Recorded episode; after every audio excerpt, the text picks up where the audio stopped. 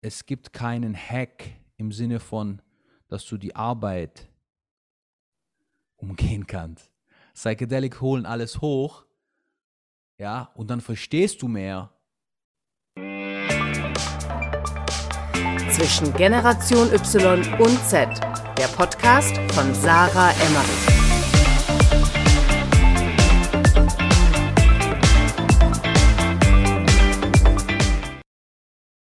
Herzlich willkommen zu einer neuen Podcast-Folge bei Zwischen Generation Y und Z. Und heute spreche ich mit einem sehr, sehr spannenden ähm, Menschen aus meinem Umfeld und zwar mit Sofian. Und Sofian habe ich äh, eigentlich kennengelernt, weil ich ein großer Fan von seinem Podcast war oder auch immer noch natürlich bin. Also ich glaube, ich kenne auf jeden Fall über die Hälfte aller Folgen. Ich weiß nicht, wie viele du bisher gemacht hast. Aber ich bin so vor ein, zwei Jahren auf den Podcast gestoßen. Und äh, Sofian ist eben nicht nur Unternehmer, sondern beschäftigt sich eben sehr, sehr ausführlich auch mit dem Thema persönliche Weiterentwicklung und auch Spiritualität und Psychedelics. Und das sind ja Themen, die in den letzten Jahren sehr hochgekommen sind. Aber Sofian ähm, ja, beschäftigt sich damit, glaube ich, schon so seit 10, 15 Jahren. Und ich habe sehr viel von ihm gelernt, obwohl wir bisher, glaube ich, wirklich maximal so drei, vier längere Gespräche hatten. Ich durfte auch schon, äh, was natürlich eine große Ehre für mich war, in seinem Podcast äh, zu Gast sein, ähm, weil, wie gesagt, das ja auch einer meiner Lieblingspodcasts ist. Deswegen herzlich willkommen, Sofian. Ich freue mich sehr, dass wir heute mal in meinem Podcast sprechen und ich dich hier vorstellen darf. Denn wie gesagt, äh, was du machst und wie du das machst, also wie du dein Business aufbaust und dich trotzdem so spirituell findest und immer weiterentwickelst, finde ich super spannend. Deswegen herzlich willkommen. Ja, vielen Dank für die liebe Intro. Äh, ja, und danke für die Einladung. Bin ich mal gespannt, was du mir für Fragen stellst. Ja, gerne.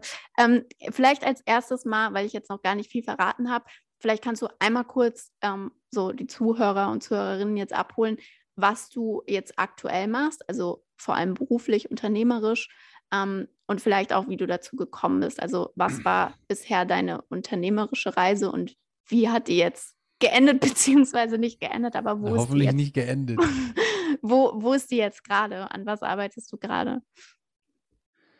Also es ist so, ich habe vor ungefähr zehn Jahren habe ich einen Online-Shop äh, aufgebaut.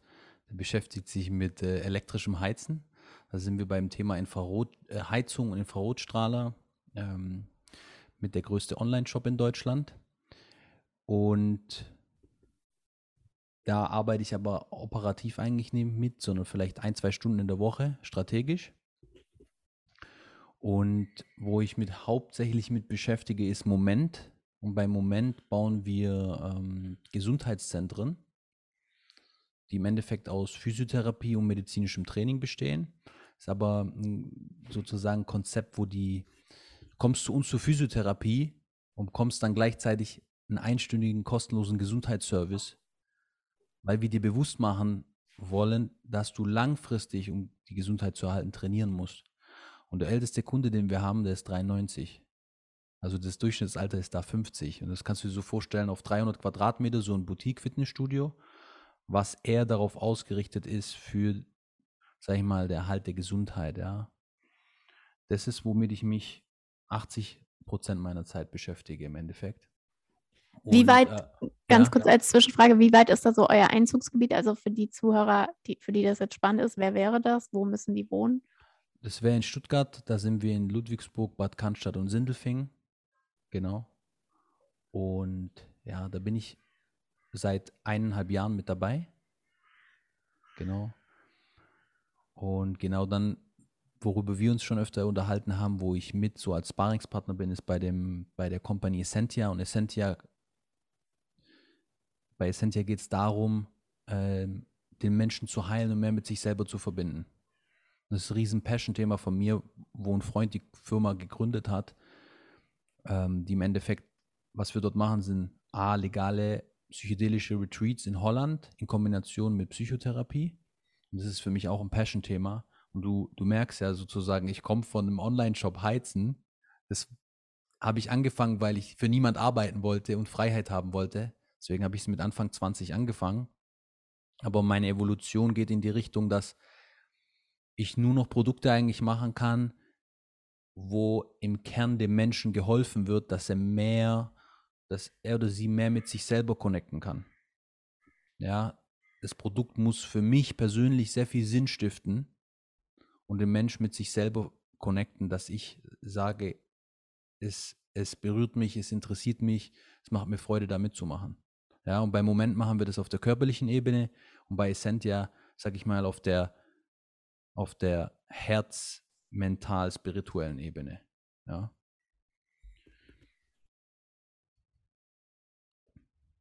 Okay, ich wusste jetzt nicht, ob du, ja, noch was sagen oder nicht. Okay, ja, finde ich auch, also gerade Essentia ist ein super spannendes Projekt. Du hast jetzt gerade schon gesagt, legale ähm, psychedelische Retreats. Äh, Gibt es da einen Unterschied? Wie ist das aktuell in Deutschland oder in Europa mit legal und nicht legal? Weil es ja, wie gesagt, ja, es, in Holland ist es legal, mit Trüffeln ist es legal. Ansonsten ist es überall illegal. Es gibt Grauzonen in verschiedenen Ländern wie Portugal und Co. Aber hier in Deutschland ist es nicht legal.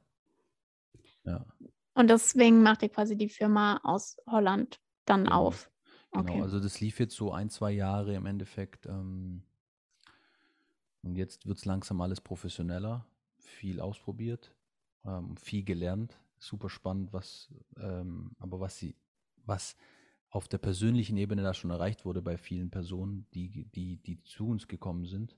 Und ja, das heißt eigentlich im Endeffekt, immer wenn es ums, ums Thema Heilen geht, Connect mit sich selber, das würde ich so sagen, ist mein Purpose, Menschen mehr mit sich selber zu connecten. Und meine Tools dafür sind im Endeffekt Business, was zu bauen, was eine Lösung bietet.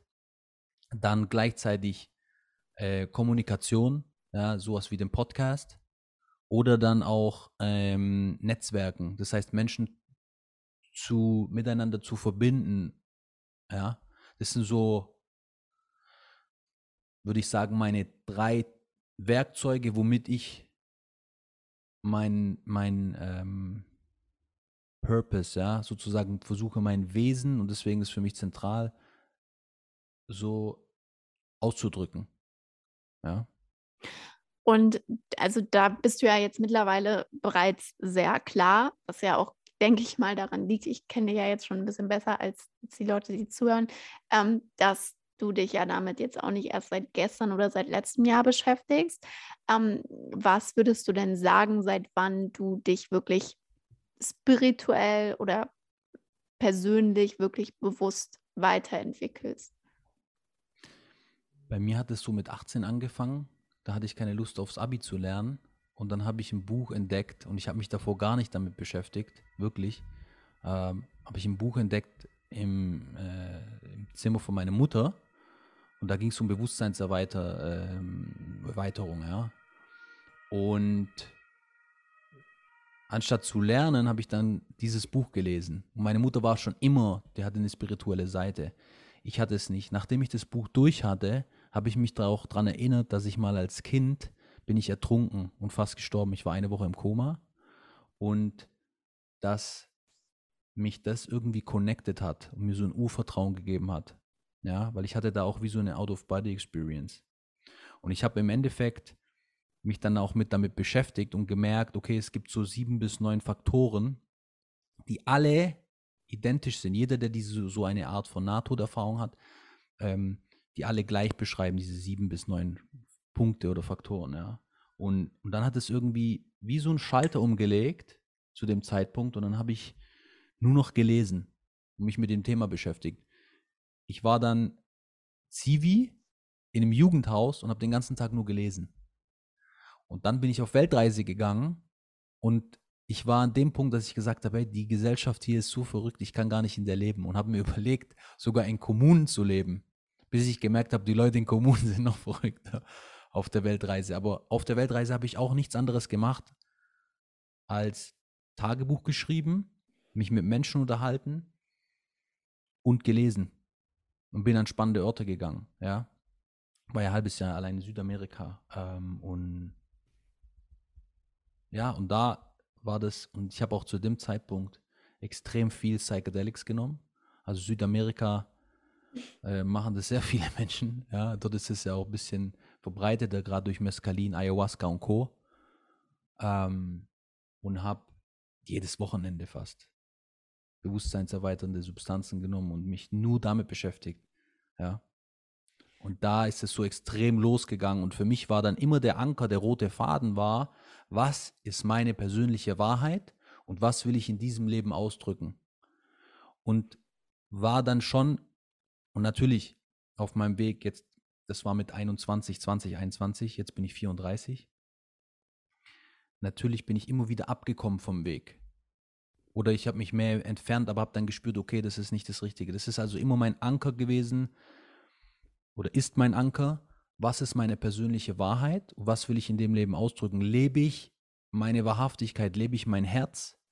Oder lebe ich, ähm, was mir andere vorgeben? Lebe ich äh, aus der Angst heraus Sicherheit? Ja, lebe ich äh, die Anerkennung, dass mir andere Anerkennung geben? So, das ist im Endeffekt ein roter Faden. Äh, und der hat mich jetzt hierhin gebracht, dass ich verstanden habe, okay, die Kombination, und das ist nämlich lustig, weil auf der Weltreise, wirklich, es hat mir den Kopf zerrissen. Soll ich in die Business-Richtung gehen oder soll ich äh, mich mit Spiritualität beschäftigen? Ja, und in die Richtung gehen. Und ich habe nie, nie, also wirklich, das ist eigentlich spannend, dass, dass ich, ich konnte das nie vereinen. Das waren für mich zwei Welten. Ja, vor allem, wenn man ja aus der spirituellen Szene gibt es ja auch viele, die so das Materielle ablehnen und so weiter. Und damals, da gab, da, also heutzutage gibt es ja viel mehr Infos, Podcasts und alles. Damals, also das war ja auf einem anderen Level und ich habe das nicht vereinen können. Und es war für mich, okay, in welche Richtung gehe ich? Und dann habe ich mich entschieden, in die Business-Richtung zu gehen. Und habe dann bis 27 eigentlich voll und habe dann auch fünf Jahre, sechs, sieben Jahre keine so, äh, Psychedelics oder so genommen und habe richtig Gas gegeben. Weiß ja, ich habe auch davor ein Startup gehabt, wo ich von morgens bis abends gearbeitet habe. Und bin dann erst wieder jetzt die letzten vier Jahre in die Richtung gegangen, dass ich das beide, dass ich beides verbinde.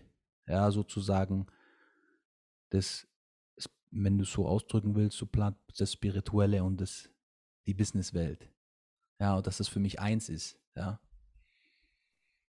Äh, ich finde das, also erstmal zu dieser Frage, die du eben gesagt hast, die finde ich so genial, ähm, dass du sagst, was dich leitet, ist so, was ist meine persönliche Wahrheit? Weil das habe ich das Gefühl, dass das vielen Menschen fehlt. Also, dass wir uns sehr oft fragen, okay, wie werde ich erfolgreich? Oder hey, ähm, was will ich denn im Leben? Aber dass, dass man das so selbst definieren kann und dass man eigentlich seine persönliche Wahrheit finden sollte, ähm, um dann auch zu wissen, was macht mich glücklich und was macht mich nicht glücklich.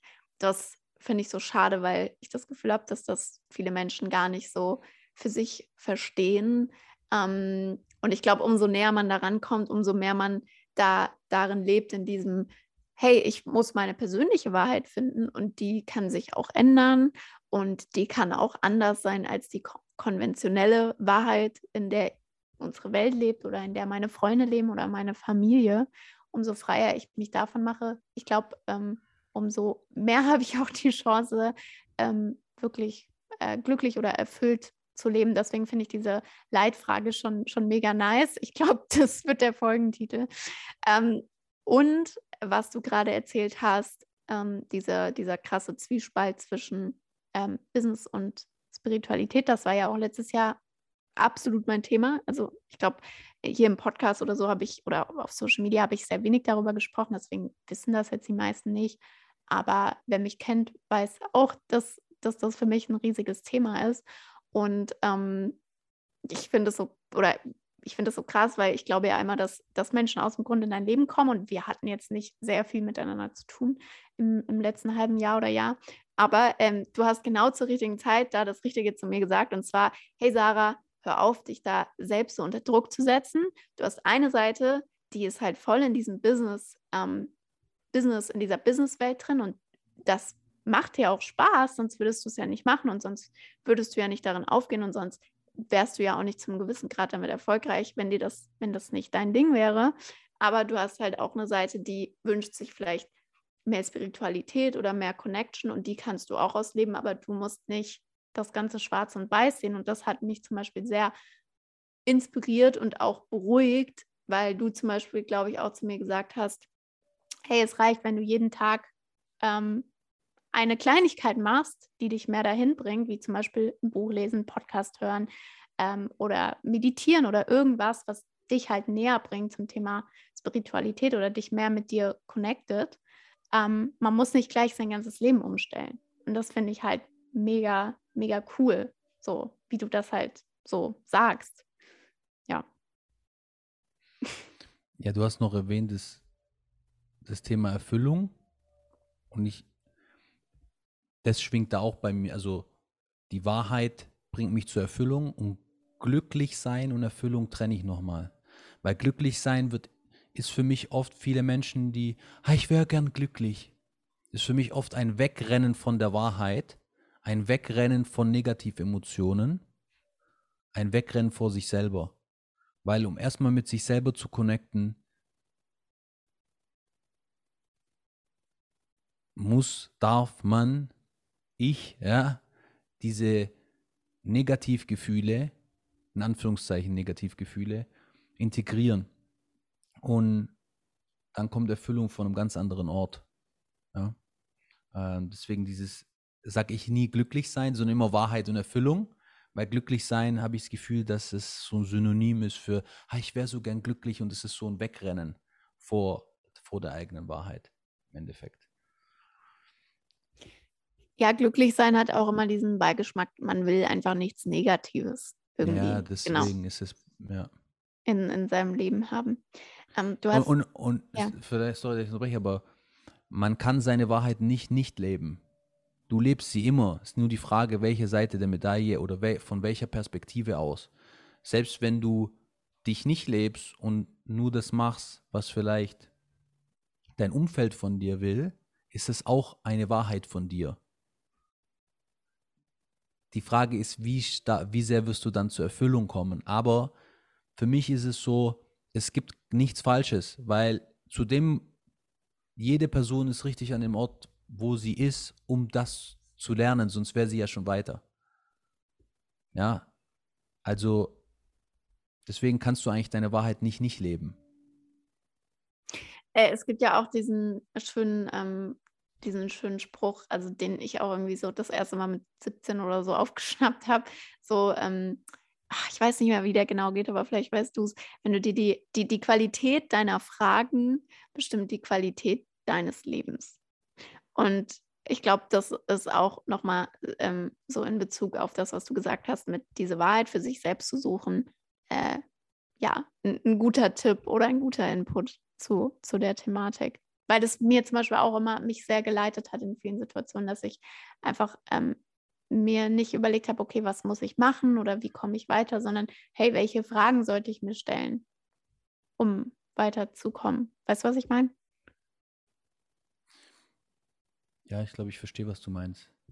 Also im Zusammenhang mit diesem Spruch auch, dass umso tiefer du sozusagen reflektierst und klar oder spezifischere, tiefere Fragen über dich stellst, desto andere Antworten bekommst du auch.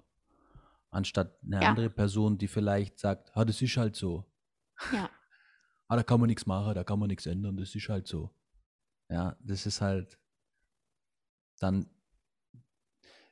ist schon die Einstellung, es geht nicht, oder wie geht es? Ist ja auch im Business, merkst du ja direkt, wenn ein Mitarbeiter oder so nur immer sagt, wieso was nicht geht, da weißt du schon das Mindset. Ja. Ja. Sag mir doch, wie es gehen könnte. Was könnten wir testen? Was könnten wir schauen? Was könnten wir ausprobieren? Ja. Äh, ja, deswegen, also so habe ich so hab ich verstanden, was du gesagt hast. Jetzt gibt es ja äh, sehr viele Menschen, die äh, auch diese Frage antreibt, so, ähm, was will ich im Leben oder wie werde ich erfüllt oder was ist meine Wahrheit? Und dann ähm, ja auch eben auf das Thema Psychedelics stoßen. Ich weiß gar nicht, wie man das sagt. Ich sage immer auf Psychedelics. Englisch. Ja. Psychedelics. Du sprichst das P eigentlich nicht so aus, aber. Ach so, ähm, ist egal. ich weiß, weiß, aber nicht, was der deutsche Begriff ist. Oder viele kennen ja auch Ayahuasca. Um, ähm, und ich glaube, wenn man eben überhaupt so ein bisschen in die Richtung geht, also ich sag mal so, in der Business Bubble, in der Startup-Bubble, gerade vor allem in der amerikanischen Welt oder du hast ja auch eben gesagt, südamerikanisch, ist es ja schon voll das Thema. Ich habe das Gefühl in Deutschland auch äh, seit den letzten Jahren. Was ist denn deine Meinung dazu? Wir haben ja jetzt gerade schon gehört, dass du da seit über 15 Jahren Erfahrung hast. Wann sollte man sich ernsthaft damit beschäftigen, ob das für einen was ist, um sein Bewusstsein zu erweitern und wann vielleicht eher nicht? Hm, ich glaube, man, man wird das spüren, ja, ob das einen anzieht und interessiert. Und die Erfahrung bei Essentia ist oft, dass Personen kommen, die schon austherapiert sind, die schon viele Jahre viel machen, aber nicht so weiterkommen. Und dann gibt es andere Personen, die einfach sehr neugierig sind und sagen, okay, ich will das machen. Ja. Am Ende vom Tag, um es mal simpel zu machen, ist einfach, sind Psychedelics ein Weg ins Unterbewusstsein. Und du musst dir überlegen, dass dein System versucht zu überleben und sich fortzupflanzen. So, das heißt, wenn dein Ziel ist, zu überleben, bringt es dir nichts, wenn deine Themen die ganze Zeit aufpoppen. Du hast jetzt als Kind was erlebt und du hast dich ohnmächtig gefühlt. Du konntest als Kind, du konntest dich nicht wehren, du konntest nicht wegrennen, du bist in einen Freeze-Mode gegangen und du hast Ohnmacht gespürt. Ja, als Beispiel. Du hast nur diese drei Möglichkeiten. Ja, und du bist in den Freeze-Mode gegangen. Das heißt, ein Teil von dir ist in Ohnmacht gegangen. So, dein Verstand sagt sich, hey, wir müssen überleben. Wir haben, jetzt, wir, haben, wir, haben, wir haben keine Zeit dafür oder wir haben keine Kapazität, wir haben keine Ressourcen dafür, uns damit zu beschäftigen, ähm, mit diesem Thema zu beschäftigen, sondern wie funktionieren wir am besten? Ja, und deswegen wird es vom System eigentlich unterdrückt. Und deswegen ist bei vielen Personen, die haben so starke Schutzmechanismen, so starke Protektoren, dass die an diese Themen nicht rankommen. Ein Indikator ist, wenn du dich schwierig an deine Kindheit erinnern kannst. Ja, ist ein Indikator, wenn du keine Erinnerung hast, dass du das so stark wegdrückst, ähm, weil da Dinge passiert sind, die traumatisch waren, ja, und die dir nicht helfen beim täglichen Überleben. So, deswegen macht der Verstand das, das tut es wegdrücken. Und eigentlich wo in jeder Therapie geht es ja darum, dass du wieder ins Fühlen kommst mit dir selber, deinem Körper, vor allem auf der Körperebene, nicht im Verstand. Es gibt viele, die haben super viel verstanden. Und für die ist es vielleicht auch ein Indikator zu sagen, okay, dann machen Psychedelics Sinn. Ich habe alles über mich verstanden. Aber ich spüre es nicht.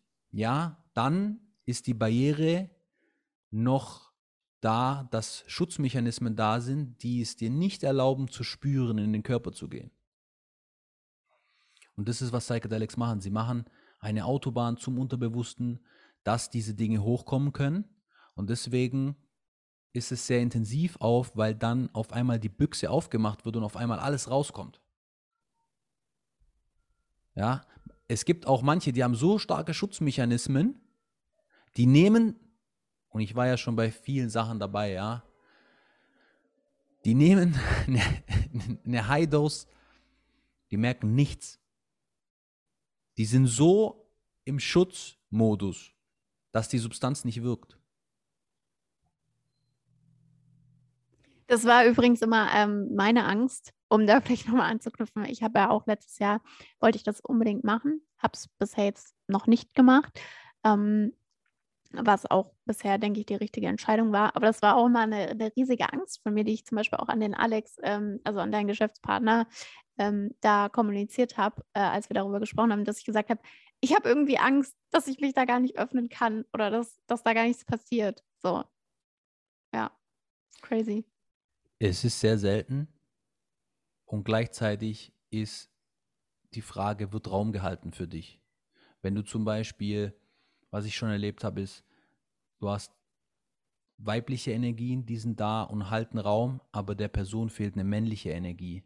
Und dann kommt auf einmal, und das ist ja, was ein Schamane eigentlich dann macht, ja, oder einer, der bei ähm, Retreats Raum hält, der dir dann Sicherheit gibt. Und dann kommt diese männliche Energie mit rein und die Person kann auf einmal loslassen. Ja, und deswegen, das ist passiert, wenn, für manche Leute passiert es das erste Mal, dass sie sich in ihrem Leben sicher fühlen, weil sie bei ihren Eltern sich nie sicher gefühlt haben. Ja, und ich habe dir ja vorher schon gesagt, wo du gesagt hast, ja, ähm, ich wollte das ja letztes Jahr machen, habe ich es nicht gemacht, sage ich, das ist deine Intuition gewesen, ist super. Ja, du hattest dafür ja auch einen Grund und ähm, alles zum richtigen Zeitpunkt, zum richtigen Zeitpunkt. Und für manche Personen ist es halt so, die Frage ist, bist zum Beispiel, wenn du deinen Alltag nicht meistern kannst, weil du so lustlos und depressiv bist, weil diese Themen in dir schon so stark wirken, dass du nicht mal mehr in der, zum Beispiel, du hast nicht, du hast äh, dieses Beispiel, was ich dir vorgenannt habe, bevor wir den Podcast angefangen haben, die Person konnte die Wut gar nicht leben, weil sie es immer unterdrückt hat. So, und dann ist sozusagen kein Mechanismus da aus dieser Depression raus und die Person hängt dann da drin. Und da sage ich dann, hey, das kann viel mehr Sinn machen, weil du gehst in Therapie und Verhaltenstherapie etc., Tiefenpsychologie, das ist nur im Verstand, passiert nichts. Du musst in den Körper gehen. Da kann es total Sinn machen. Aber jetzt bei dir zum Beispiel, du, dir geht es ja gut, du hast ein gutes Leben, ja, du beschäftigst dich mit dir selber, du weißt, okay, da sind noch klar Verletzungen da, aber alles in dem Maße, wo, wo, wo wenn du mich jetzt fragen würdest, ist not necessary. Ja. Und so muss man das einfach ein bisschen einschätzen, ja, wo steht man, was will man, etc. Also für dich auf jeden Fall jetzt kein Thema, was man aus Lifestyle-Gründen macht, sondern wirklich, wenn man sich sicher ist, okay, ich möchte, ich habe vielleicht schon gewissen, mich zu einem gewissen Grad mit mir selbst beschäftigt. Ich habe zum Beispiel mit meinem Freund auch ähm, äh, darüber geredet, weil der eben sowas in Richtung Therapie, Persönlichkeitsentwicklung war, einfach in den letzten Jahren gar nicht sein Fokus, halt voll Business. Und der dann auch so voll zwiegespalten war zwischen, würde ich das machen als Einstieg oder bin ich da noch gar nicht für ready? Brauche ich da noch ein paar Jahre? Will ich mich erst mehr mit mir selbst beschäftigen? Und das fand ich zum Beispiel auch spannend. Hätte ich ähm, eher gesagt.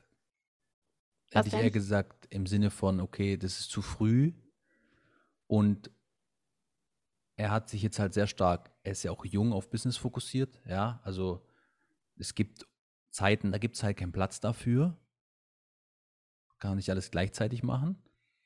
Er hat sich fokussiert und ja, okay, jetzt ist es in seinem Leben getreten durch dich und andere Ereignisse, dass er sich mehr mit sich selber beschäftigen will, wo er auch einen gewissen Erfolg hat. Jetzt fühlt sich das für ihn ganz anders an. Er ist vielleicht nicht mehr so im Fight- und Flight-Mode. Ist man ja am Anfang im Business und da gibt es rechts und links nichts anderes ja, was vollkommen verständlich ist. Und dann ist die Frage eher, okay, was, was macht denn dann da Sinn? Ja, und da hätte ich erstmal gesagt, hey, mehr bewusster zu sein mit sich selber und seine Gefühle zu spüren, reicht schon. Also da muss man nicht gleich Psychedelics nehmen, das ist too much. Ja? Okay, aber um das abzuschließen, würdest du auch eher sagen, dass das was, was man eher im zweiten oder dritten Schritt angeht und jetzt nicht im ersten Schritt? Mal pauschal würde ich sagen, ja. Aber es gibt wahrscheinlich auch Ausnahmen. Komm, man muss, man muss sich äh, individuell natürlich situativ ja. anschauen, aber generell, ja, du solltest dich schon mit dir beschäftigt haben. Und bei uns ist es ja auch so, wir machen es ja mit Schematherapie, das heißt, du kriegst eine psychologische Karte, es wird eine Anamnese gemacht, gewisse Personen nehmen wir nicht auf, also man muss da schon ganz genau schauen. Und man muss es nochmal unterscheiden, mache ich es in einem Setting, wo Raum gehalten wird, mit der gewissen Vorbereitung etc. etc. oder trippe ich halt ein bisschen alleine. Ja, es gibt ganz viele Personen, die zu uns kommen, die alleine einfach, wo nicht so viel passiert ist, weil sie nicht loslassen konnten, weil sie sich nicht sicher gefühlt haben. Das wissen die aber selber gar nicht. Das merken die dann erst später. Ja. Und die Frage ist einfach, ähm, der letzte eine Person hingeschickt, die hat halt wirklich körperliche Themen gehabt, dass immer wieder Schwindel hat. Und ich wusste, dass bei der Person psychosomatisch ist. Ja. habe ich gesagt. Ich glaube, er kann das auch schon durch mich und so weiter. Dann ist es der, dann kann das viel mehr Sinn machen. Aber muss man sich im Detail anschauen, ja. Mm, also ja, ich glaube, ähm, das ist auch total, also das ist halt auch ein Riesenthema, einfach Bauchgefühl. Also fühlt man sich ähm, zu dem Thema irgendwie hingezogen oder nicht? Oder hat man eher Angst davor? Ich glaube, dann ist es schwierig. Es kann ja, also es gibt ja immer positive Angst auch so ein bisschen, also einfach ähm, Angst eher im Sinne von Respekt ähm, davor, das zu machen oder Angst wirklich im Sinne von, boah, ist das jetzt zu früh und was kommt da hoch und ich fühle mich jetzt nicht bereit dafür. Nur ich habe halt das Gefühl, das Problem ist auch bei vielen diese Verbindung zur eigenen Intuition, äh, wenn die halt nicht so gut vorhanden ist oder eben noch nicht so weit entwickelt ist, ist es halt schwierig, sowas zu entscheiden. Und dann vor allem auch die richtige Person zum Beispiel zu finden, um das, mit der man Voll. das dann macht. Ich kann dir sagen, weil wir uns das genau anschauen, dass die Person, aus welchem Grund die kommen, welches Symptom die haben und was der wirkliche Grund ist, der weicht zu 98 Prozent ab. Den meisten ist es nicht bewusst. Die meisten haben Bindungstraumata und so Sachen. Das ist nicht bewusst. Ja, weil es nicht so präsent ist. Und seht ihr das dann schon in, im Vorgespräch, in der Auswahl oder dann erst danach? Also nach, wenn ihr, wenn ihr im Prozess seid, also nach einem Retreat, nach einer ähm, bewusstseinserweiternden Erfahrung oder in der Therapie zum Beispiel. Du kannst es schon in der Therapie auch ähm, natürlich feststellen. Aber dann geht es halt nochmal deeper in dem Moment, weil die, wenn die Person ähm, auf dem Retreat war oder im 101 war. Ähm, aber na klar, also ein guter Psychotherapeut, der sieht schon die Mechanismen und was da mit der Mutter, was mit dem Vater, was da genau gelaufen ist und kann schon schnell Ableitungen treffen nach, nach ein, zwei Mal. Ja, kommt drauf an, wenn er sehr gut ist. Viele sind auch nicht gut. Also kommt drauf an, wen du da hast. Und wie Personen arbeiten, ja. Kannst du vielleicht mal so, also jetzt so die krasseste Erfahrung, weiß ich jetzt nicht, ob es sie gibt. Du hast ja auch eben schon von deiner Nahtoderfahrung erzählt als Kind. Aber gab es ähm, jetzt in den letzten 10, 15 Jahren da nochmal ähm, wirklich so Momente, die wirklich krasse Durchbrüche waren oder wirklich crazy Erfahrungen? Kannst du da mal was teilen?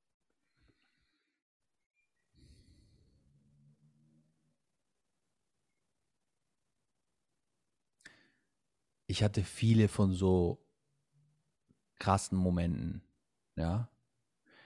Aber ich würde gerne eher was nehmen, was nicht mit Psychedelics zu tun hat, ohne Substanz und was greifbarer ist.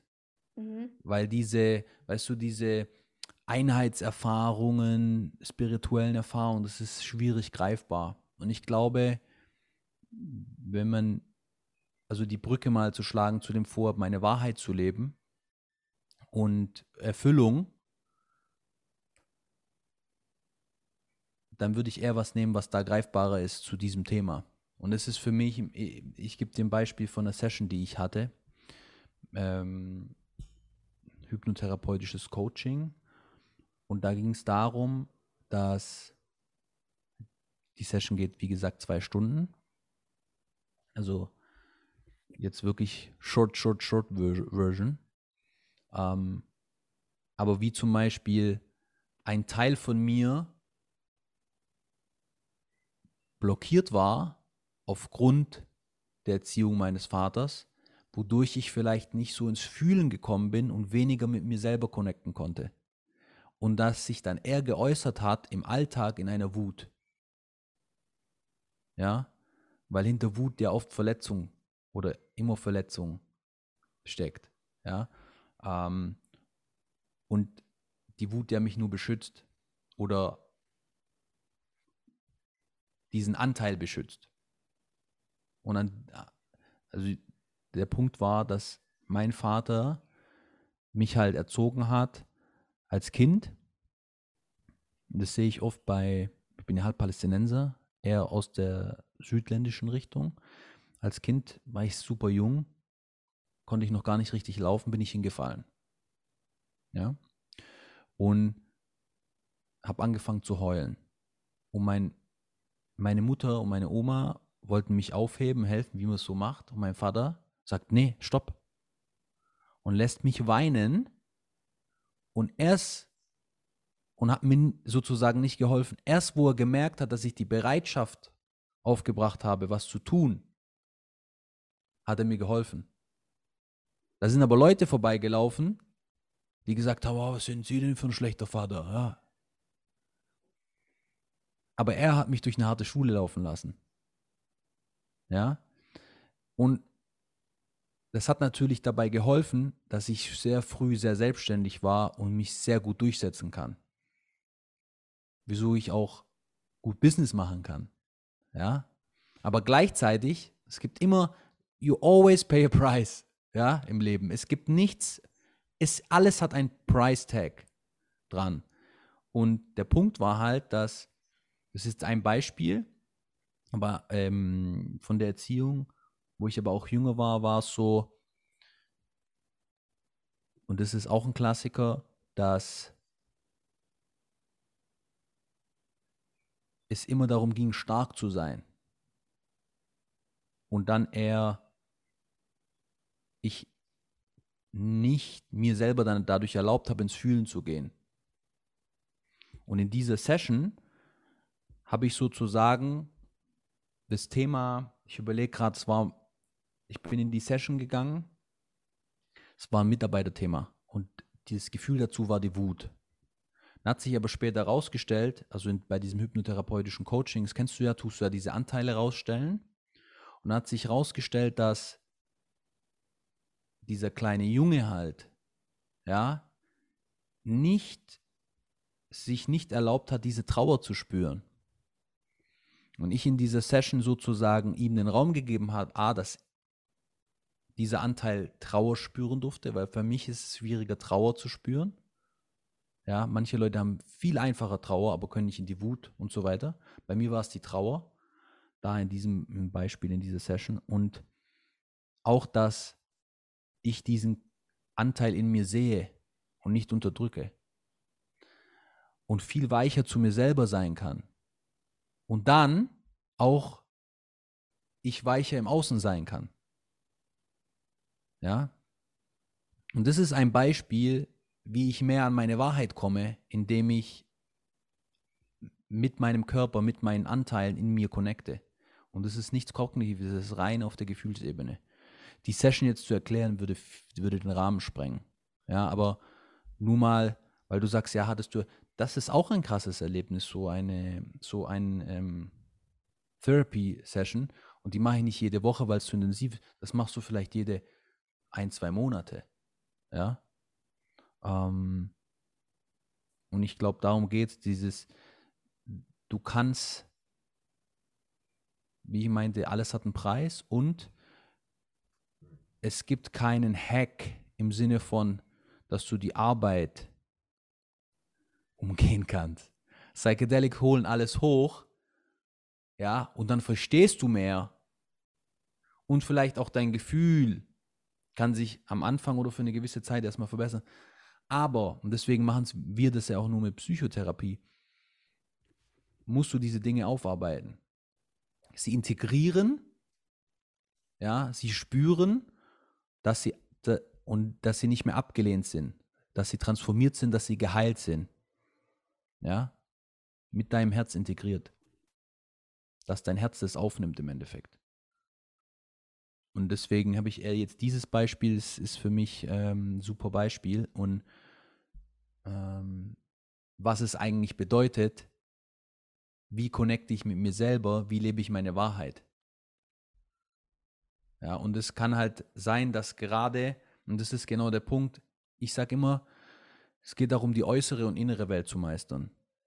Und natürlich muss man erstmal die äußere meistern, oftmals, weil man überleben muss, Geld verdienen muss, ja, bis man mal auf den Trichter kommt, das ist klar. Aber dann die innere Welt zu meistern, Und da bedarf es oftmals die Dinge, die einem geholfen haben in der äußeren Welt, muss man ganz stark unter die Lupe nehmen, weil vielleicht gerade dieses Durchsetzungsfähige oder so und manchmal ähm, ja, vielleicht noch verletzte Anteile sind. Und man dadurch nicht in die Happiness kommen kann. Man ist vielleicht erfolgreich, aber nicht happy.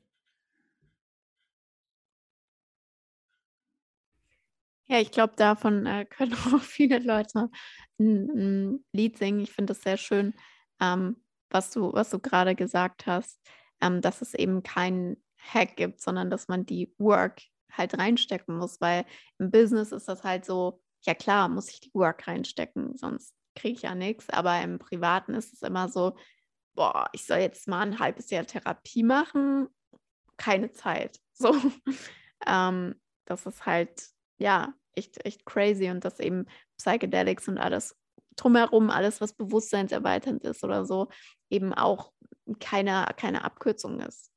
Voll. Ja, ich. Ist halt vielleicht eher wie so ein, teilweise dann für, für wenn man es am richtigen Zeitpunkt macht. Es ist ein Accelerator. So ein, genau, so ein Level-Up, wie bei so einem Videospiel. Es ist ein Accelerator, das ist wie ein, ein Business ein Accelerator, ja. Du musst die Arbeit reinstecken, aber du hast Mentoren, die dabei sind, du hast äh, Business Angel, Investoren, du hast andere, die an anderen Projekten arbeiten, die, dir die dich unterstützen können und so weiter. Ähm, wodurch du erfolgreich, die Wahrscheinlichkeit, dass du erfolgreich bist, sich erhöht. Ja? Und so ist es mit Psychedelics auch, aber man mu muss auch bereit sein. Ja? Das ist ein Accelerator im Endeffekt.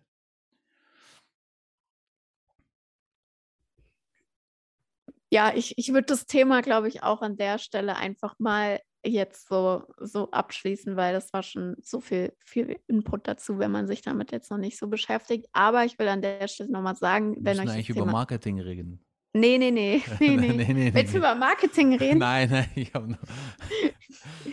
ähm, ich, äh, mein Podcast hat ja, zum, hat ja zum Glück nichts mit Marketing zu tun. Nein. Ähm, aber ich glaube, wenn, wenn einen das interessiert, dann findet man auch so viel Input dazu in deinen ganzen Folgen auf deinem Podcast-Kanal, in deinem Podcast.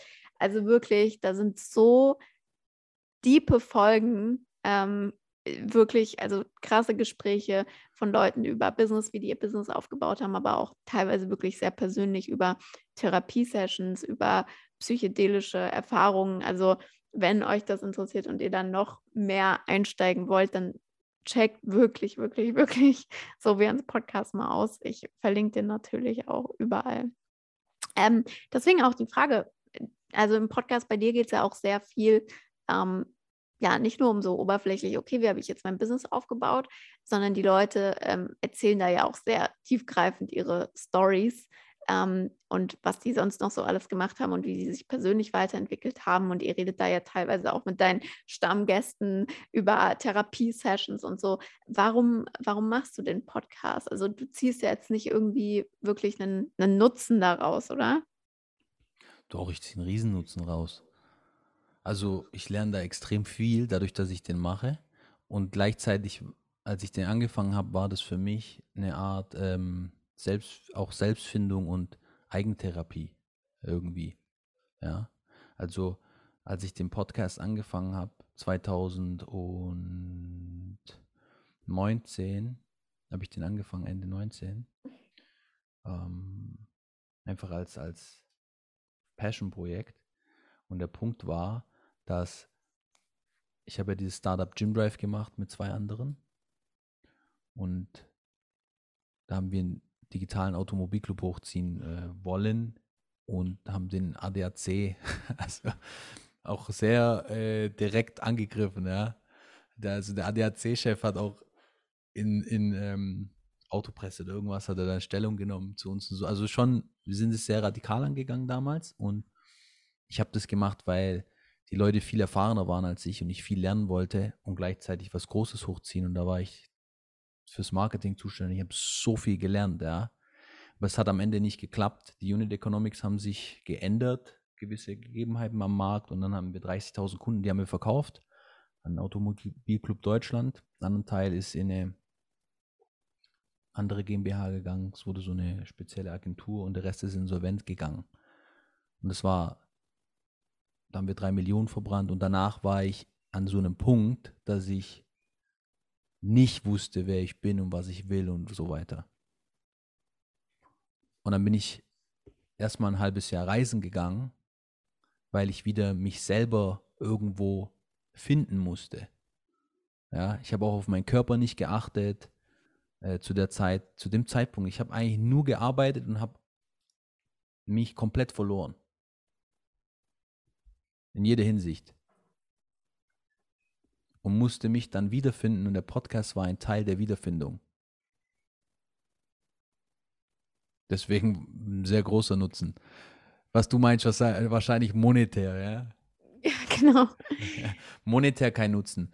Ja, für andere Personen schon, nur für mich nicht.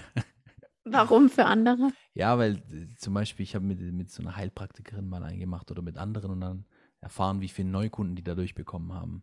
Echt? Ja, ja. Oh Mann, ich habe keine bekommen. ich mach, nein, oh Mann, ich, ich mache halt, ich mache nichts, was, ich mache nicht so wirklich was, glaube ich, was für deine Zielgruppe so spannend ist. Ähm, ja, krass. Also äh, mega cool, dass du das, dass du das auch so, so teilst. Und ähm, wusste ich jetzt auch gar nicht, dass da der Podcast für dich so entscheidend war. Doch, doch. Und auch, ich hatte zu dem Zeitpunkt, weil mein Selbstbewusstsein durch das, was passiert ist, und es ist sogar spannend, dass mein Online-Shop, der lief immer gut. Und dann, als Gym Drive nicht funktioniert hat, das Jahr drauf, also er hat immer Plus gemacht. In dem Jahr drauf hat er 90.000 Minus gemacht. Ich habe investiert, ich bin dann wieder da mehr rein, investiert und so weiter. Und gleichzeitig lief es nicht so, wie ich wollte. Das heißt, körperlich ging es mir scheiße. Ich war nicht, ich war in einer Beziehung, wo Liebe war da, aber es hat nicht gepasst. Das Startup hat nicht funktioniert. Ja, ich wusste nicht. Ich war so, ich habe keinen Bock mehr auf Business. Ja, das heißt, es ging mir gar nicht gut. Ähm, und ich habe das im Nachhinein auch erst viel stärker reflektiert und gemerkt. Während man da drin ist, merkt man gar nicht, okay, an was für einem Punkt man ist. Eigentlich. Weißt du, ich meine, wenn man so drin sitzt in, der, ja, in dem Zug, der so schnell fährt, dann merkt man gar nicht, wie schnell das eigentlich ist. Erst wenn man dann anhält, rausgeht und dann der Zug vorbeifährt, merkt man, oh shit. Ist ja auch verdammt schnell. Und so, das heißt, ich war, mein Selbstbewusstsein war weit unten und mich so dann zu zeigen, auch einen Podcast zu machen, war für mich eine Überwindung. Das heißt, es hat mir auch beim Punkte, bei mir zum Beispiel war, was ein, ein es gibt acht verschiedene Formen von Charme, habe ich gelernt. Und Scham ist, ist ein richtiger Motherfucker, ja, Scham. Jeder hat Scham. Das ist natürlich. Und bei mir war durch die Pubertät Scham extrem. Das heißt, auch auf der Ebene hat mir das sehr geholfen. Kannst du sagen, warum? Also. Weil, weil ich mich ja zeigen musste. Nee, ich meine, also was gibt es für Arten von Scham? Das finde ich jetzt gerade mega spannend, weil ich mich damit noch nie beschäftigt habe. Und warum jetzt bei dir Pubertät? Gib mir eine Sekunde. Es gibt existenzielle Scham. Dann gibt es Kompetenzscham, Intimitätsscham, Schande, Idealitätsscham, dann Scham in Abhängigkeit in Beziehung zu anderen, ödipale, frühkindliche Scham und Scham-Schuld-Dilemmata. Acht Stück. Ich habe jetzt kurz nebenher ein Dokument aufgemacht. Deswegen kam es so professionell. Wow, ey, da, ey, hat alle acht im Kopf. Und es ist sehr spannend, da tiefer zu gehen, aber ähm, da steckt ja was dahinter im Endeffekt, Anteile, die irgendwas erlebt haben. Bei mir war es in der Pubertät, ich hatte ziemlich krass Akne und so Sachen. Mhm. Wo dann Scham entstand, die natürlich noch wirkt und da ist. Und das ist dann, es ist einfach ein Gefühl, das ist da, Und du denkst so, hä, wieso fühle ich mich denn jetzt so? Ich will mich gar nicht so fühlen, aber das ist kognitiv und das andere ist auf dem Körper. Und solange nicht mit diesem Anteil, der das spürt, connected wird und geheilt wird, wird dieser Teil sich so zeigen und sagen, hallo, ich bin da. Ich spüre es immer noch. Und das ist dann die Kunst, weil wir ja gerade die davor wegrennen wollen und es nicht spüren. Und ich weiß nicht, das ist, kennst du The Jerks? Ja. Wie findest du die Serie? Ähm, also ich finde es super lustig. Ich liebe es. Und ich kann mir das auch, also ich habe da auch gar kein Problem mit, mir das anzugucken. Aber natürlich ist es auch immer so ein Fremdschämen. Aber zum Beispiel mein Freund, also dem ist es so unangenehm. Das ja, aber gucken. sie, geil. Geil, dass du es so erzählst, weil ich liebe die Serie. Und dann habe ich die angeschaut und dann merke ich so, wow, meine Fremdscham ist aber hoch. Fremdscham ist Eigenscham. Es gibt keine Fremdscham. Fremdscham ist immer eigene Scham. Es ist nur, ich sehe, was mir passieren könnte, stelle mir vor, wie ist es, wenn das mir passiert und dann spüre ich die Scham und sage, hey, das ist die Fremdscham, das ist die Eigenscham. Und es ist geil eigentlich, dass die Serie dich zwingt. Wie geil ist es? Du schaust die Serie an und du weißt, da kommt wieder irgendwas und du hast dieses Gefühl und dann bewusst in das Gefühl reinzugehen und zu sagen, wow, geil, ich darf es jetzt spüren. Ich kann damit connecten. Und ich wette, dein Freund soll mal Folgendes ausprobieren. Der schaut die Serie an, die Scham kommt hoch, die Fremdscham, Gesundheit. Die Fremdscham kommt hoch. Er soll auf Pause drücken mit dir und dann Augen zumachen und im Körper spüren, wo er dieses Gefühl hat. Und wirklich spüren. ist ja unangenehm sozusagen das unangenehme Gefühl einladen und sagen, hey, oh, danke, dass ich, dass ich das spüre. Und das soll er mal machen, zehn Folgen. Und dann will ich wissen, ob er bei der elften und zwölften Folge es nicht mehr so spürt, dass es weniger wird, dass die Intensität nachlässt. Wie findet man jetzt seinen eigenen Charme heraus?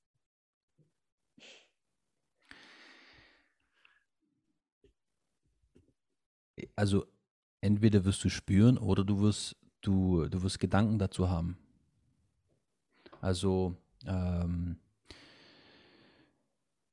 ich meine jetzt auch vor allem in Bezug auf diese ich, acht unterschiedlichen. Ach, welche man genau hat und so weiter. Mm. Das, wenn du einen guten Therapeuten hast, der sich damit auskennt und dann äh, das mit dir durchgeht, sozusagen in Gesprächen, dann findet er das schon raus. Ich schaue gerade eine, die einfach ist.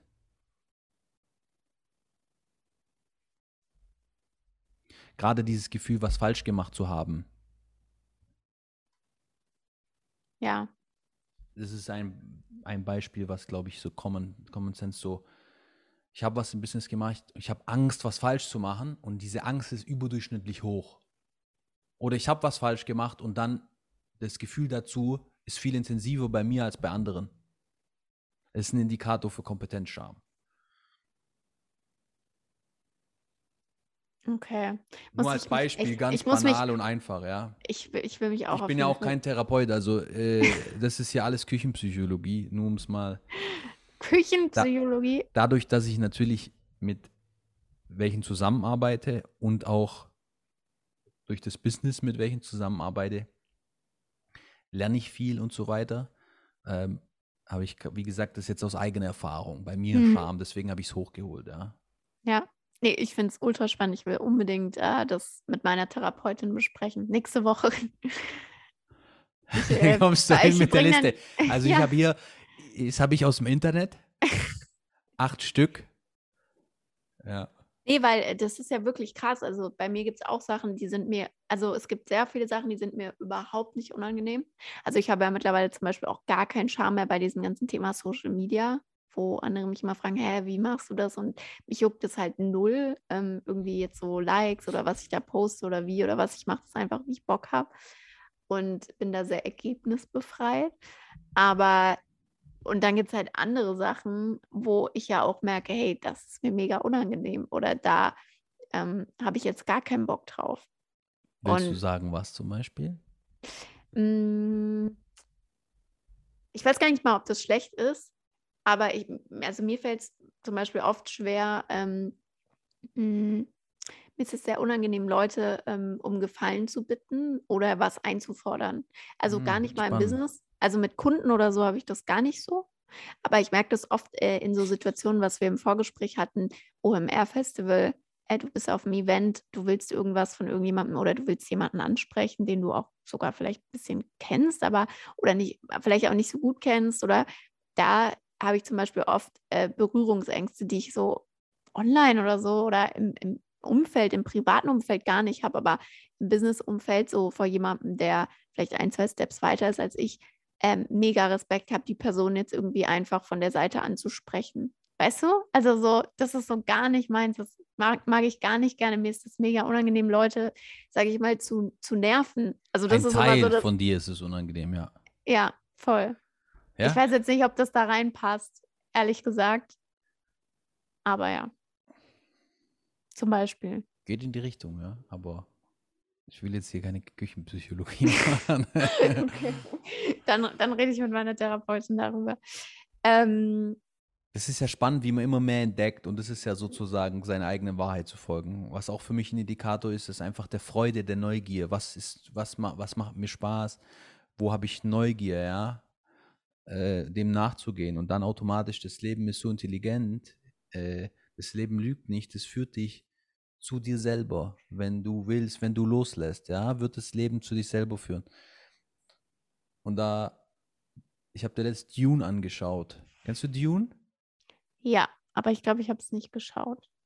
Boah, ich fand den richtig gut, den Film. Ich liebe diese, diese ganze Atmosphäre und das in der Wüste und äh, also und da ist eine so eine so eine Szene, wo der sagt, das Leben ist kein Problem, was es zu lösen gilt, sondern eine Wirklichkeit, die es zu erfahren gilt. Dann habe ich gesehen, die haben es von Buddha geklaut, wenn ich das so richtig recherchiert habe, aus Siddhartha oder von Hermann Hesse. Aber im Endeffekt dieses, der hat dann noch dazu was gesagt, dieses lass, also lass dich aufs Leben ein im Endeffekt. Und das Leben wird dich schon überall hinführen, ja. So wie Das dich vielleicht zu Social Media oder mich zum Podcast und dann sind wir gezwungen, unsere Schatten sowieso anzunehmen und anzuschauen, ja. Also ich glaube da ja voll dran, ähm, so dieses Urvertrauen und generell Energien. Also ich glaube ja auch immer, dass die richtigen Leute in dein Leben kommen zum richtigen Zeitpunkt oder dass, wenn man eben seine Intuition weiterentwickelt, dass die einen auch super leitet. Aber die Frage, die ich mir dann stelle, ist, warum funktioniert es halt für gefühlt 95 Prozent der Menschen nicht? Also ich habe das Gefühl, sehr viele Menschen stehen sich da voll selbst im Weg oder denen fällt das sehr, sehr schwer. Liegt es dann daran, dass man zu viel im Kopf ist? Oder wie ist da deine Theorie? Ja, man muss da sagen, große Hypothese. Und dann können wir auch mal den Shift zu Business machen, wie da meine Ansicht ist im Endeffekt.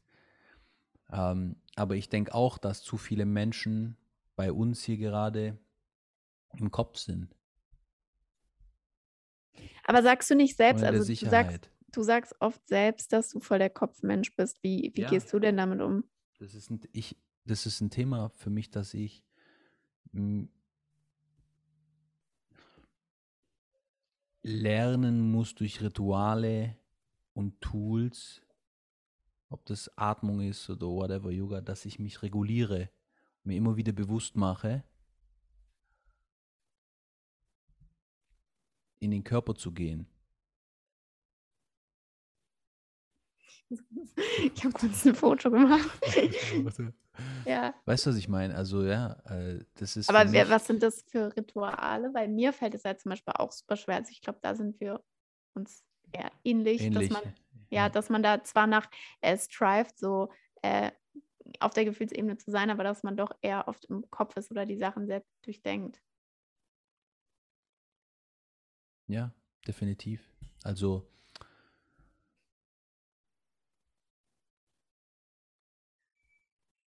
im der Punkt ist ja zum Beispiel, okay, ich mache Business, ist kopflastig. Dann jetzt, wir reden im Podcast, ist ja auch eher über den Verstand alles.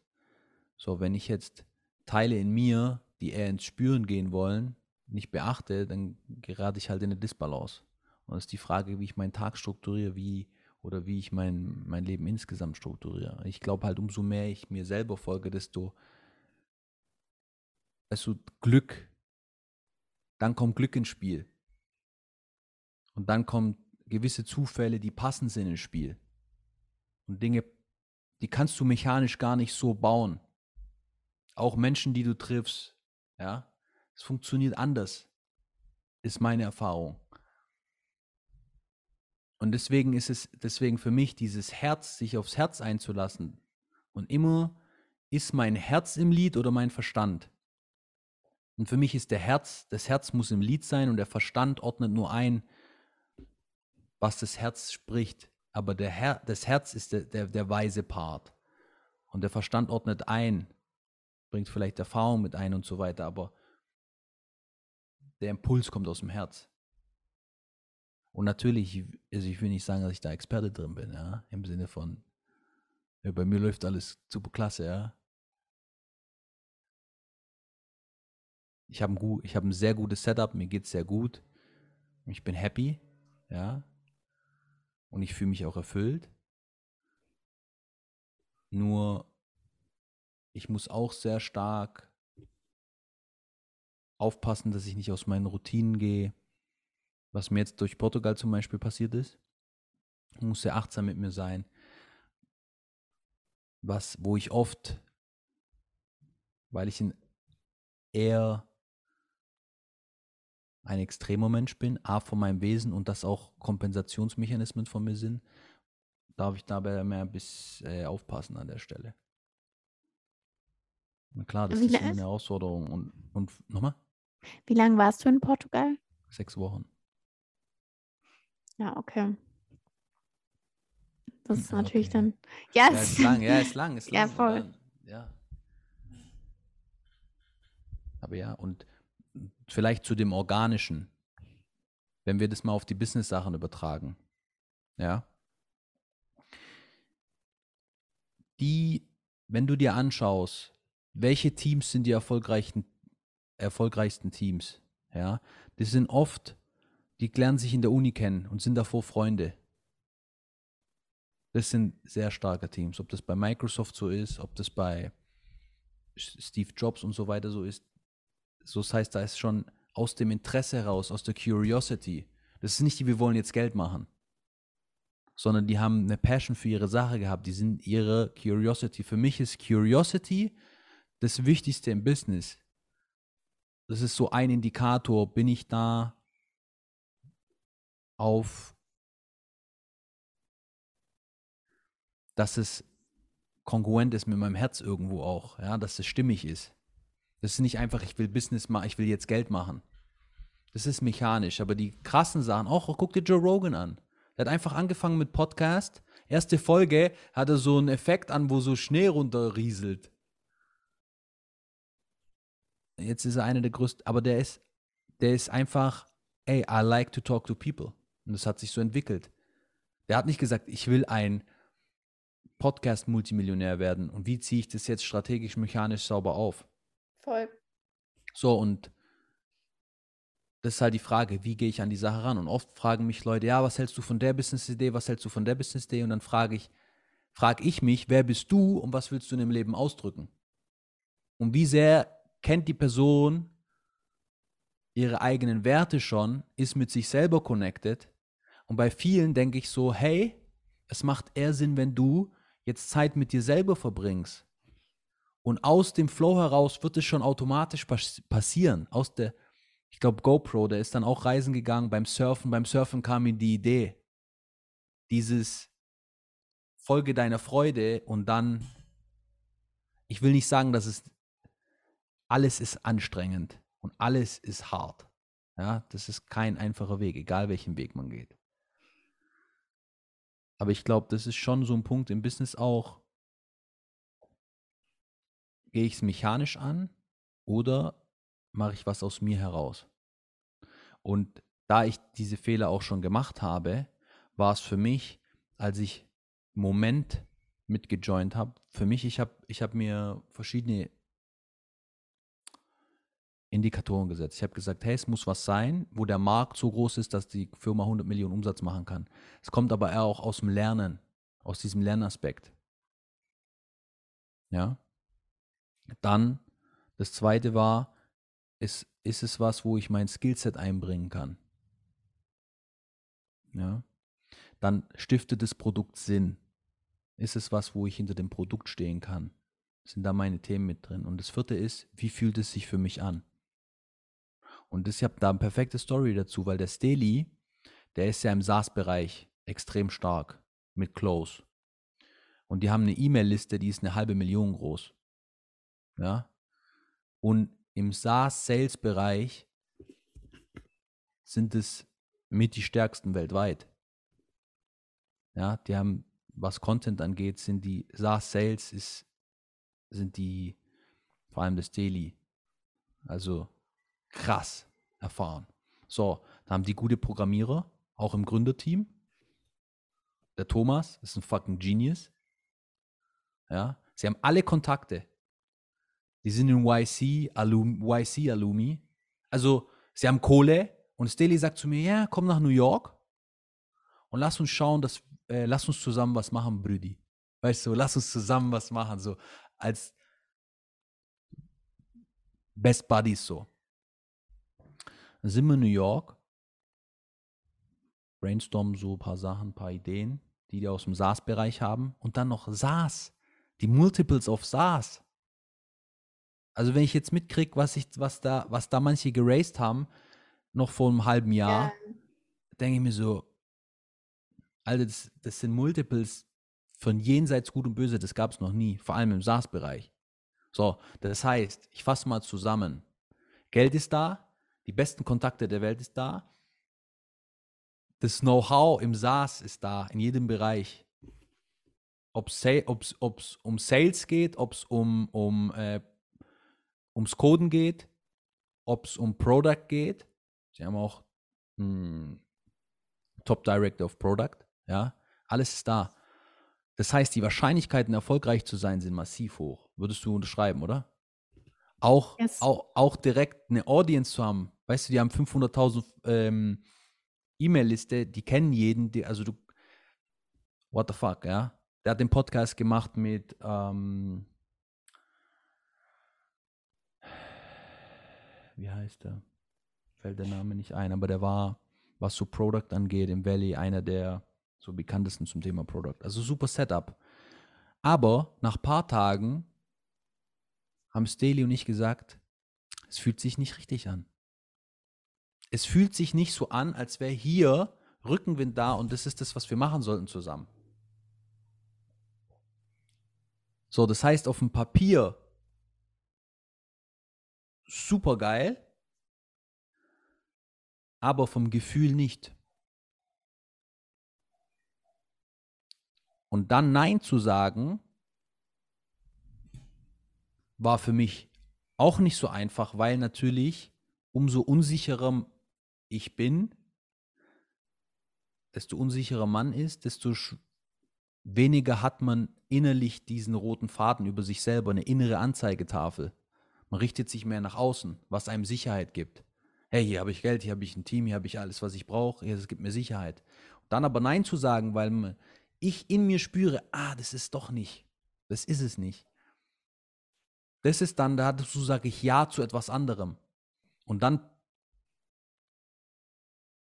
ich glaube, ein Jahr später oder so, habe ich ein bisschen Consulting gemacht und dann hat mich der Dennis gefragt vom Moment, weil er es größer machen wollte und dann hat sich das, das hat sich richtig angefühlt. Und das, da ist auch Rückenwind da. Ich spüre Rückenwind bei diesem Projekt. Wirklich, manchmal denke ich, wow, das, das ist krass. Also ich spüre mittlerweile, hat was Rückenwind. Oder kommt der Wind von vorne? Fühlt sich das richtig an, ja? Auch ein Deal oder so. Alles geil auf dem Papier, aber irgendwas, ah. Und es fühlt sich, sag nein, sag nein. Und ich kenne mich ja dann auch, wenn der Deal zu gut ist, manchmal, ah, dann mache ich es trotzdem danach wieder Shit. Hätte ich Nein sagen sollen. Das Gefühl, es hat, du hattest die Intuition, du hast sie sogar. Und das ist jetzt der Punkt. Du bekommst es ja aberzogen. Ja, von klein auf bekommst du es aberzogen. Und du wirst in ein System gepackt. In der Schule, es gibt eine Antwort, das ist die richtige. Du musst hören. Du bist unter dem Lehrer, du musst das machen, was dir gesagt wird, etc. Deine komplette Intuition geht weg. Das ist das System. Befolge diese Regeln, dann hast du die Note, dann kommst du weiter. Deine Intuition wird dir abtrainiert. Das heißt, da wieder hinzukommen, geht nur, indem man ja, weil natürlich ist man dann unsicher, diese Unsicherheit folgt und mal das ausprobiert, ja, wie fühlt sich das an, wenn ich mich auf das Gefühl etc. einlasse, ja, aber ich treffe keine Entscheidung, indem ich mir bei mir im Business, ich treffe keine Entscheidung, bevor ich nicht Daten habe. Und wenn jemand eine Entscheidung treffen will, sage ich, was hast du für Daten? Sage ich, reichen die Daten? Oftmals ist es nein. Daten reichen nicht aus. Das heißt, ich bin schon sehr analytisch, aber gleichzeitig frage ich mich auch, fühlt sich es richtig an? Passt es da? Ist da. Weißt Ich weiß, was du meinst, aber. Oh, ja, vielleicht nee. letzter Satz dazu. Ja, ja, ja.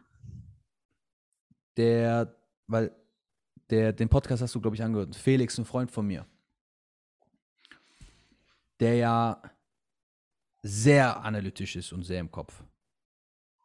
Ja. Von der Persönlichkeit her der aber Riesensprünge die letzten Jahre gemacht hat, ja. Und der dann so ein MA-Projekt, hat gesagt, es fühlt sich nicht richtig an. Wo ich das von ihm gehört habe, ich dachte, krass. Ja. Und der geht sehr mechanisch. Äh, ich weiß, wie der seine Businesses aufbaut, ja. Ich war jetzt in Berlin im März, war ich bei ihm im Büro und da haben die ja gerade wieder ein Startup gegründet und da sind mehrere drin, da die Energy dort, das war richtig, ging es richtig ab. Ähm, und trotzdem, der schaut auch, wie fühlt sich an? Der ist sehr analytisch. Du kennst ihn ja, ja? Hast du ihn schon mal, glaube ich, hast du schon mal kennengelernt, oder? Ich glaube nicht. Kenn hast nicht kennengelernt, okay. Aber nur so vom, das würde man bei ihm nie denken. Ja, ich, ich weiß, was du meinst. Ich will dir nur sagen, dass da mehr dahinter steckt, ja, und dass die, die guten Leute, mit denen ich rede, ich merke schon, die haben gute Intuition. Das ist halt die Frage. Ähm, also manche sagen ja, dass man eben, all, also dass gute Unternehmer diese Intuition, sage ich mal, auch einfach mitbringen. Oder dass es sich auch über die Zeit entwickelt, sagen andere. Also mit guten Entscheidungen. Ich kriege auch oft die Frage gestellt, weil ich das ja auch immer preache, irgendwie bei, bei Freunden oder im Umfeld auch, hey, ähm, Intuition aufbauen und gute Entscheidungen treffen, das ist das A und O. Und dann immer die Frage, ja, aber wie? Und ich glaube, umso mehr Entscheidungen du triffst, umso mehr ähm, siehst du halt, was läuft gut, was läuft schlecht und umso besser wird deine Intuition. Wenn du dich halt nie traust, Entscheidungen zu treffen, wirst du nie weiterkommen und wird auch deine Intuition nie besser. Und hier ist ein Punkt. Und das ist ein großer Punkt. Ich kenne Leute, die sind sehr gut, Entscheidungen, darin Entscheidungen zu treffen und erfolgreich zu sein im Business. Aber dann sagen die zu mir, mir mein Leben ist langweilig. Weißt du, worauf ich hinaus will?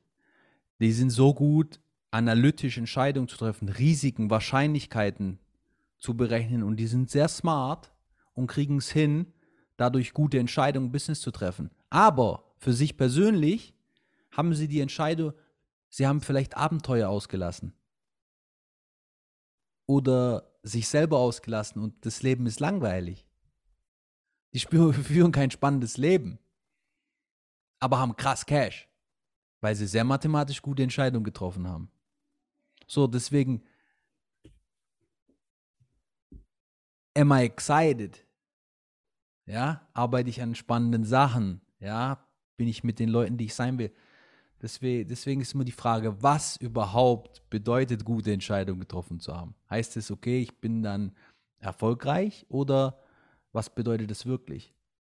Ja, weil ich kenne viele Leute, die sind erfolgreich, aber ihr Leben, und ich bin ja in EO drin und ich war in, in mehr als einem Forum, in vielen Accelerator-Gruppen und Happiness und Erfolg, das sind wirklich verschiedene Welten. Deswegen ja wieder die Frage, die, oder das führt uns ja wieder zu der Frage, ähm, was ist deine persönliche Wahrheit und was erfüllt dich. Genau, genau. Und, de, und, de, de, genau. Das ist jetzt auch ein schönes Schlusswort, bevor wir jetzt hier zwei Stunden aufnehmen. Aber ich habe noch zwei Fragen. Ich habe noch zwei Fragen. Erstens, du hast jetzt sehr viel Inspirierendes hier von dir gegeben. Äh, was oder wer inspiriert dich denn? Also was begeistert dich vielleicht auch? Also keine Ahnung, Joe Rogan oder deine Mom oder deine Freundin, keine Ahnung, aber was ist so, weiß ich nicht, also wem hörst du zu oder was findest du halt spannend und inspirierend?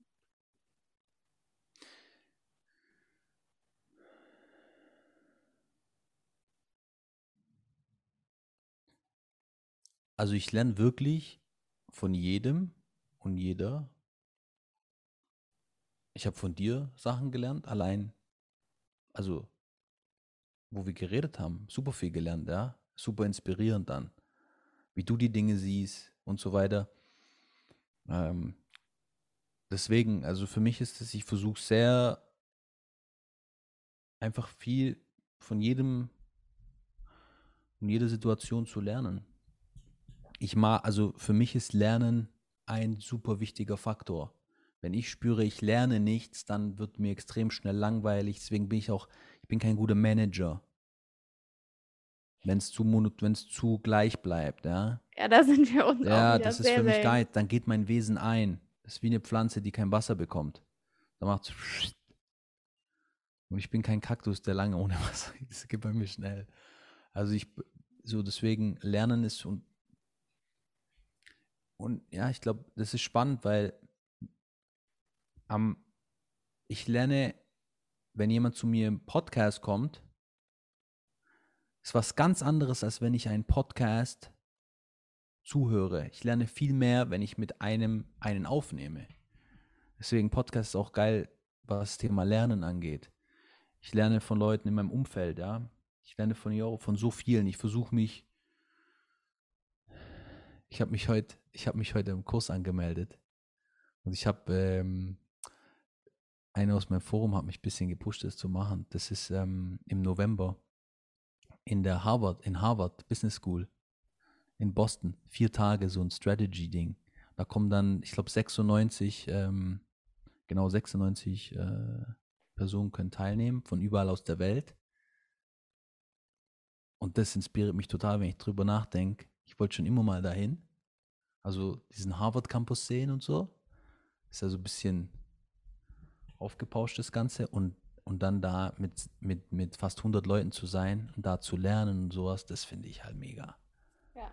Dafür gebe ich jetzt, habe ich, gebe ich gern das Geld aus. Was hast du dafür ausgegeben?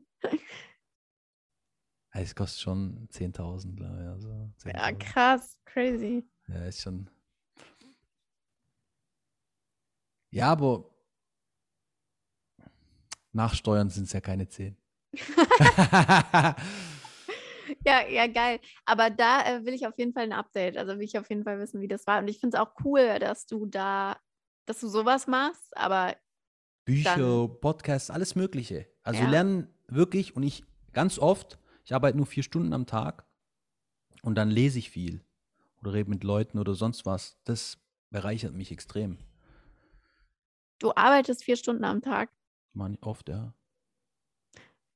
Geil. Das äh, finde ich auch äh, sehr, sehr, sehr nice. Aber das würde jetzt wieder den Rahmen sprengen, dieses Thema, sich ein bisschen frei davon zu machen, dass man irgendwie acht Stunden, zehn Stunden, zwölf Stunden, 14 Stunden hasseln muss. Wenn du am Anfang bist, Ja, ja, dann kannst du nicht anders. Genau, Ja. dann, dann musst du alles sein. Aber wenn du auf einem gewissen Level bist und du hast, du hast für viele Tätigkeiten ja Mitarbeiter, die das sowieso besser können als du. Ja, was willst du bitte acht Stunden den Tag machen? Naja, viele würden sagen, weiter wachsen. Weißt du, also dass du immer, wenn du, also wenn du, dein Fokus ist wachsen, wachsen, wachsen, dass du ja dann Du immer kannst ja weiter mehr wachsen, machen aber dein, dein, die Frage ist, wie dein Fokus ist auch. Weißt du, machst du fünf Ja. Themen oder sagst du, ich tue jetzt dieses Quartal ein Thema pushen und das clean, ruhig? Ja, aber ich glaube, ähm, viele sind halt so getrieben. Also weißt du, so dieses getrieben, ich muss Genau, so schnell, ist genau, so schnell das, wie möglich. Genau, das ist, kommt dann wieder von woanders. Ja. Das kommt dann wieder woanders. Aber der, ich mache ja bewusst kein VC-Business, Ja. sondern organisch aus dem eigenen Cash heraus oder mit Banken, ja, äh, um nicht genau dieses Thema zu haben, ja, weil wenn ich ein VC-Business jetzt machen würde oder was stärker Investoren getrieben ist, wo es viel mehr abgeht, dann wäre das gar nicht so möglich.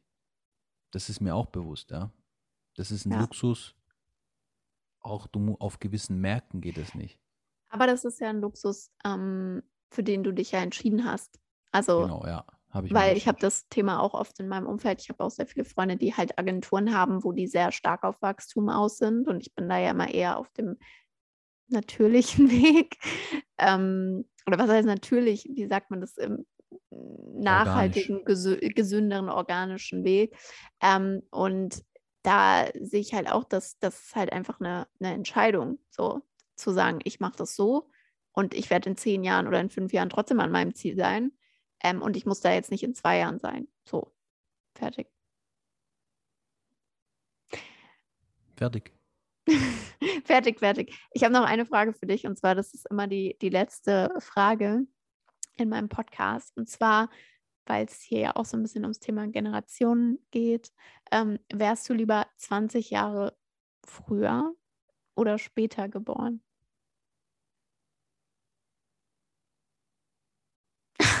Der Blick. Später. 20 Ja? Jahre später. Echt? Nee, also die Frage, du, also ich, ich, also ich denke jetzt gerade laut nach, 20 Jahre später. Das heißt, ich wäre 2008 geboren oder ich wäre ich wäre 68 geboren. Ja. Meine Antwort ist 20 Jahre früher.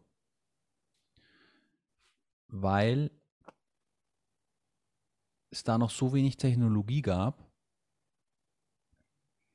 dass das Leben so anders, glaube ich, vom Feeling so anders ist. Ich hätte Woodstock noch wahrscheinlich mit, na, mit eins, mich meine, wäre ich vielleicht als Baby hin. Ähm, und Technologie würde ich dann sowieso mitkriegen. Ich würde die, äh, die letzten 20 nicht mitkriegen, aber ich weiß nicht, was mir da entgeht, in welcher Phase wir da sind im Endeffekt. Aber jetzt so rein, jetzt denke ich, das ist spannend. Ohne Technologie, ohne Social Media und Co. Und dann würde ich es ja sowieso mitkriegen. Da wäre ich jetzt halt schon 54. Ja. Ja, das coole mir, Antwort. Die Antwort. Da, da, das wusstest du auch relativ schnell. Manche tun sich da schwerer. Aber danke dir. Danke ähm, für die Antwort. Danke für deine ganzen Antworten und deine Offenheit. Möchtest du noch irgendwas loswerden für unsere Zuhörer und Zuhörerinnen?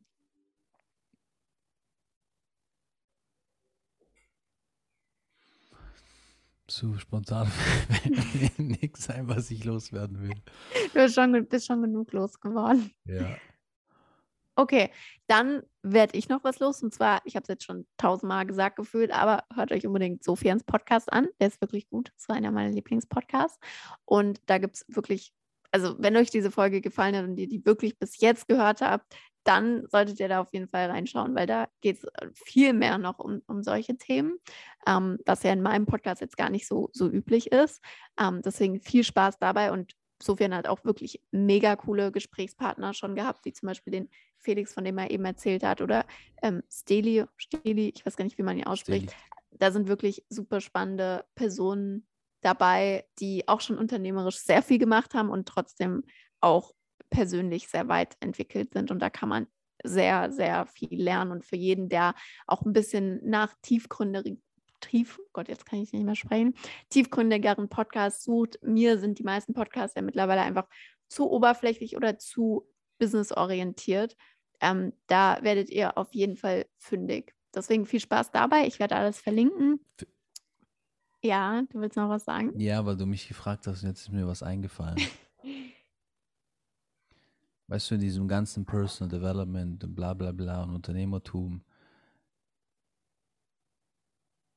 einfach mal auch, ich bin gut, wie ich bin, ja, und alle, alle mal chillen, alle mal chillen. Ja, Ja, äh, wir haben jetzt in dem Kontext geredet, aber die einfachen Dinge schätzen und einfach spazieren gehen und dann das Leben genießen, alles easy, ja.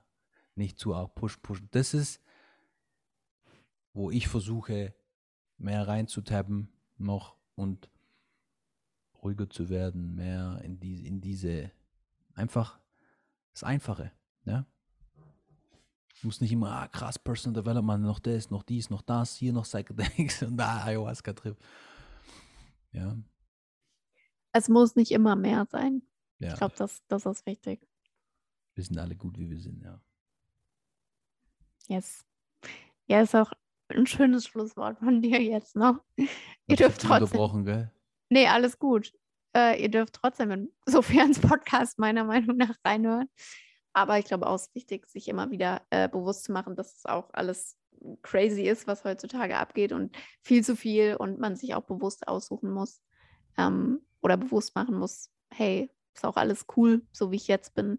Ich muss mich da nicht irgendwie hetzen lassen oder rushen, weil das Gefühl kommt halt durch Social Media und alles natürlich sehr, sehr oft auf. Ich danke dir für deine Zeit, für deinen Input. Es hat mich mega gefreut, wieder mit dir zu quatschen.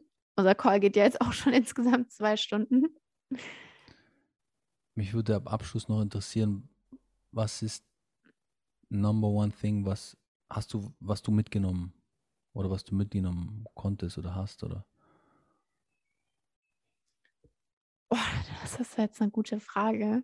Ich lerne auch immer tatsächlich, so wie du gesagt hast, sehr viel durch ähm, meine Podcast-Gäste. Deswegen mache ich den Podcast auch. Also ich sage das auch immer, wenn Leute mich fragen. Ich bekomme auch immer super viele Anfragen äh, von, von Leuten oder von, ja, von Leuten von Managements oder so, ob ich äh, die und die Person mal gerne in meinem Podcast interviewen möchte. Und ich sage dann immer, mein Podcast äh, mache ich, weil ich gerne mit coolen Leuten sprechen möchte aus meinem Umfeld oder die ich kenne. Ähm, und jetzt nicht aus irgendeiner Absicht. Und deswegen spreche ich auch nicht mit Leuten, die ich nicht kenne. Das klingt immer so ein bisschen hart. Ähm, und das, was ich, glaube ich, heute am meisten mitgenommen habe oder was ich mir auch so aufgeschrieben habe, ist auf jeden Fall äh, dieses Thema, was ich super fand. So, es gibt keinen Hack, so psychedelische Retreats oder so. Das ist was, was man als Accelerator nehmen kann. Aber jeder von uns muss halt die Work reinstecken. Und das war jetzt für mich auch nichts Neues, sage ich mal. Aber ich glaube, das war gut, das nochmal so zu hören. Und ich bin froh, dass ich zum Beispiel schon die Work reinstecke in meine persönliche Entwicklung oder eben in Therapie zum Beispiel. Ähm, und ich, ich wünsche mir einfach, dass, dass mehr Menschen das für sich machen, weil das macht man ja für sich und das tut einem selbst gut und dann tut es auch anderen Menschen gut. Und ich glaube, das war so das, was mir jetzt am meisten hängen geblieben ist. Und diese Frage fand ich mega gut. Was ist meine persönliche Wahrheit, dass man die verfolgen sollte? Ja. Cool. cool. Merci, dass du Merci mich an dich. hast. Ja, gerne. Und ja, an alle Zuhörer und Zuhörerinnen. Ähm, ich danke euch auch, dass ihr zugehört habt bis hierhin. Wie gesagt, sofern könnt ihr vor allem im Podcast verfolgen oder auch auf Instagram. Wenn ihr eine Frage habt, würde ich auch sagen, dann schreibt man dir am besten bei Instagram. Da habe ich dich ja auch erreicht damals.